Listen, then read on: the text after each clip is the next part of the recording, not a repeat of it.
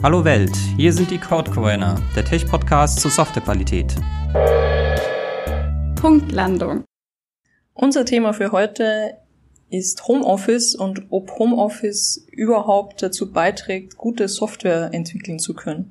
Mir gegenüber sitzt der Thomas. Ich bin die Verena und meine Frage an dich wäre, wie geht's dir denn, wenn du im Homeoffice arbeiten musst? Machst du das gerne und Hast du das Gefühl, du produzierst dabei guten Code?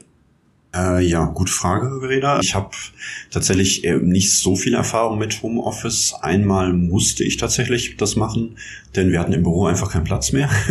das war sozusagen äh, dann eine extreme Situation und ansonsten habe ich ein paar Mal das selbst gemacht. Durch Handwerkerbesuche oder ähnliches hat sich das halt dann auch einfach angeboten, statt dann für ein paar Stunden aus dem Büro nach Hause und wieder zurückzufahren. Ich habe nicht so die guten Erfahrungen gemacht. Ähm, erstmal einfach von der Produktivität her. Ich habe nicht so viel geleistet, dann teilweise zwar genauso lange gearbeitet, aber produktiv nur die Hälfte der Zeit gewesen, so gefühlt. Äh, ich vermute auch, dass die Qualität, was ich dann entwickelt habe, äh, nicht so gut war, wie wenn ich eben in einem Büro mit Kollegen sitze und dort dann zum Beispiel im Pair oder sonst wie arbeite. Das heißt, würdest du sagen, es liegt dann an der Situation, dass du alleine zu Hause sitzt? Also fehlt dir da der Pairing-Partner? Oder ist es einfach, weil man zu viele andere Dinge auch machen könnte und der Fokus deswegen auch nicht da ist?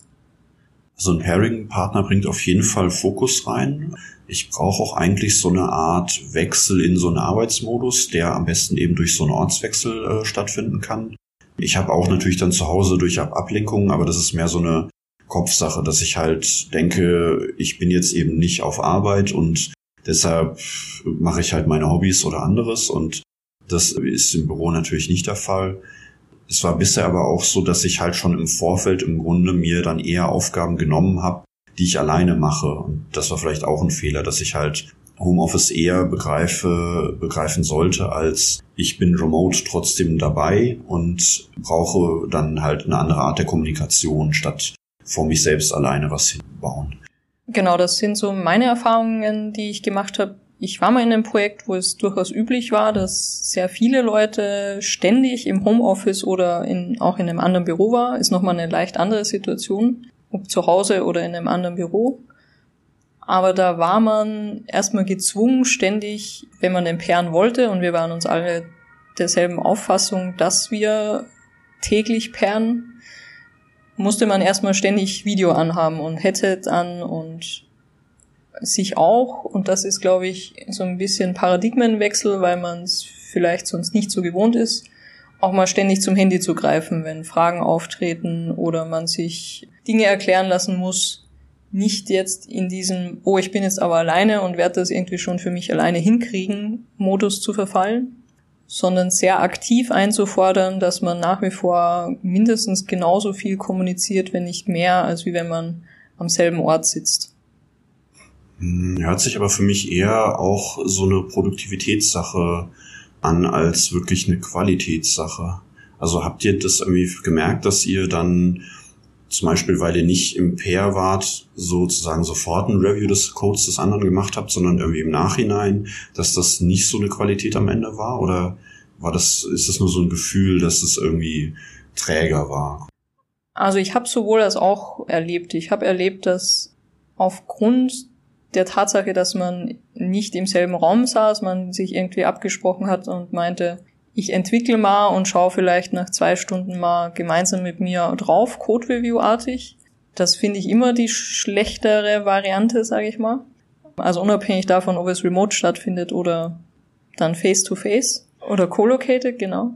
Ich habe aber auch schon erlebt und da glaube ich, dass die Codequalität nicht minder war zu einer co-located Variante, dass man wirklich im Pair remote gearbeitet hat. Also das heißt, es gibt ja mittlerweile auch so Tools, IDEs, die sozusagen erlauben, in derselben Datei den Cursor zu haben, sowas. Genau. Und das funktioniert wunderbar, wenn man sich darauf einlassen kann, ja. Aber sehr wichtig äh, war für mich immer, ich mache das nur, wenn beide oder je nachdem, wie viele beteiligt waren, haben durchaus auch schon mal Mob ähm, gepaart. Alle müssen Kamera anhaben, weil ich sehen muss, wie der andere reagiert und ich auch die Mimik brauche. Das ist schon, glaube ich, auch wichtig um das effizienter auch zu gestalten, um so in den normalen Arbeitsmodus reinzukommen. Aber dann ist das erstmal von der Qualität, die rauskommt, definitiv vergleichbar.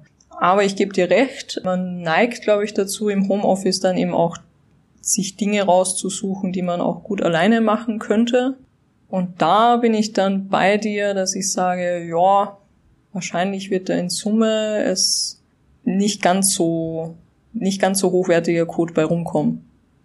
Okay, ich meine, ich habe jetzt nicht groß andere Erfahrungen äh, gesammelt mit so einer Remote-Arbeit. Soweit ich aber weiß, ist das halt, also ich sag mal, eine sehr persönliche Sache, wie gut man dann trotzdem kommunizieren kann. Also ich weiß von mir halt, dass ich zum Beispiel am Telefon sehr schwer nur äh, mit anderen kollaborieren kann. Und ich meine, was wahrscheinlich auch zumindest im agilen Umfeld klar ist, dass man jetzt nicht, äh, sage ich mal, asynchron mit Dokumenten kommuniziert, sondern lieber face-to-face -face eben collocated ist. Das kann dann auch über eine Kamera passieren. Aber sonst hat das sowas über ein Zaun werfen artiges und ich glaube, sowas passiert eben, wenn man dann zum Beispiel chattet und das so irgendwann später antwortet mal einer drauf. Da, da geht dann schon was verloren, als wenn man direkt mit jemandem reden würde. Und zumindest das gefällt mir dann halt auch persönlich nicht mehr so. Genau, ich glaube, Asynchronität ist da ganz schlecht tatsächlich. Ich musste jetzt auch gerade nochmal dran denken, dass wir ja als Softwareentwickler im besten Fall auch ständig mit unseren Kunden kommunizieren wollen und auch der sitzt meistens wie vor Ort in einem unter Anführungszeichen normalen Projekt. Und das tut er ja dann nicht mehr, wenn man im Homeoffice ist. Und auch den, und das ist der Punkt, den ich machen will. Also ja, es ist natürlich eine persönliche Präferenz dabei, ob ich jetzt ständig zum Telefon greife oder eher dann lieber auf Chat oder dergleichen ausweiche. Ich glaube, wenn man gut arbeiten will, gut remote oder gut im Homeoffice arbeiten will, muss man das aber auch ein Stück weit lernen, dass man ständig irgendwie das Handy in der Hand hat und sich dann nicht zu Hause vergräbt, weil es gerade irgendwie gemütlicher und mehr Komfortzone ist. Und ich ja auch morgen meinen Kollegen fragen kann, wenn ich dann wieder im, gemeinsam mit im Büro sitze, sondern dann sehr bewusst immer und immer wieder zum Handy oder zur, zum Headset zu greifen. Ja, ich bin mir noch nicht sicher, was das sozusagen mit der Teamkultur macht. Also speziell zum Beispiel Sachen wie Code Conventions, so Sachen, wenn man eben sich gar nicht so häufig sieht, ob dann wirklich so ein gemeinsames Gefühl entstehen kann, wie man das macht. Also wenn viel Code im Open Source Bereich etwa entsteht ja weltweit verteilt von einzelnen Leuten, die halt auf GitHub einen Pull Request stellen, weil sie irgendwas geändert haben wollen. Äh, dann gibt es aber irgendwelche Core, Committer, Maintainer, whatever, die dann sozusagen hoffentlich beim Review schauen, dass das in den Rest der Codebasis reinpasst. Da kann ich mir vorstellen, dass das gut funktioniert, weil es eben so eine strikte Trennung gibt. Während in unserem Kontext halt als Dienstleister für Kunden zu arbeiten in Projekten und dann auch eher Vollzeit das zu machen, statt wenn es halt gerade passt, ist es schwieriger dann so. Da ist es wichtiger, dass man ein gemeinsames Verständnis entwickelt. Und ich kann mir das so nicht so gut vorstellen, wenn jeder irgendwie dann daheim rumsitzt und so vor sich hin programmiert quasi. Also was definitiv wegfällt und was auch schwerwiegend ist, dass es wegfällt, ist, glaube ich, so im täglichen Arbeiten, was man so nebenbei alles mitkriegt. Also wenn du im Büro mit drei Kollegen sitzt und zwei davon pairen, kriegst du ja trotzdem, auch wenn du nicht aktiv hinhörst, dann gewisse Diskussionen mit oder sie fragen dich auch nochmal aktiv deiner Meinung. Diese Dinge fallen natürlich erstmal weg, weil das findet dann ja meistens nur zwischen zwei Personen statt, die sich dann remote austauschen und so dieses Mithören von Themen, die sich, die gerade wichtig sind im Projekt, sind schwieriger, die muss man expliziter machen. Ja, aber es ist also, wenn du sagst, sozusagen, man muss dran denken, dass man die, das Handy immer griffbereit hat, ein Headset auf hat, dann ist, also ist die Schwelle dann trotzdem noch so hoch, dass man halt explizit sich aufraffen muss, noch mehr Leute in die Diskussion einzubeziehen. Also vergleichbar mit, wenn man jetzt in einem Viererbüro sitzt, dann nicht nochmal in das nächste Viererbüro geht und nochmal die Leute zusammensammelt, versus nur im selben Büro kommunizieren? Na, ich glaube, dass man halt einfach in einem Büro mit mehr Leuten, die dann an demselben arbeiten, sehr viel indirekt mitkriegt. Also so Dinge, wo du jetzt erstmal gar nicht aktiv hinhörst oder aktiv eine Meinung dazu hast, aber mitkriegst, oh, an der Stelle haben wir irgendwie gerade ein Codequalitätsproblem. Das kriegst du aber halt nicht mit, wenn du dann zu Hause sitzt und dich sehr explizit fokusmäßig mit deinem Pairing-Partner remote über eine Sache austauscht, kriegt kein anderer mit, worüber ihr euch ausgetauscht habt. Also das müsste man dann sehr explizit nochmal in die Breite tragen. Und das ist dann aber, glaube ich, schwierig, weil das passiert halt im täglichen Sein einfach dadurch, dass man da ist und dass andere Leute da sind. Es ist dann auch eine technische Sache, weil ich stelle mir vor, es ist nicht dann sinnvoll, immer die Mikrofone aufzuhaben und quasi so diese Stimmen aus dem Off auch mitzuhören, weil das, auch wenn das quasi nur Audio ist, so wie wenn man im selben Raum ist, trotzdem nochmal eine andere Wahrnehmung ist. Genau, ich glaube, das ist eine technische Sache, die man als, oder mir geht's halt so, äh, irgendwann auch als störend wahrnimmt, wenn ich ständig irgendwie gefühlt einen Kopfhörer aufhab und dann nochmal eine ganz andere Geräuschkulisse hab. Weil ich kenne das mit Video, ist es durchaus üblich, dass man halt den Rest des Teams oder halt alle Teammitglieder, wenn die einzeln irgendwo rumsitzen, halt trotzdem auf so einer Videowand quasi hat. Ja. Auch um das, diese Awareness zu schaffen, dass da noch viel mehr Leute sind und diese Hemmschwelle zu senken, da zu kommunizieren.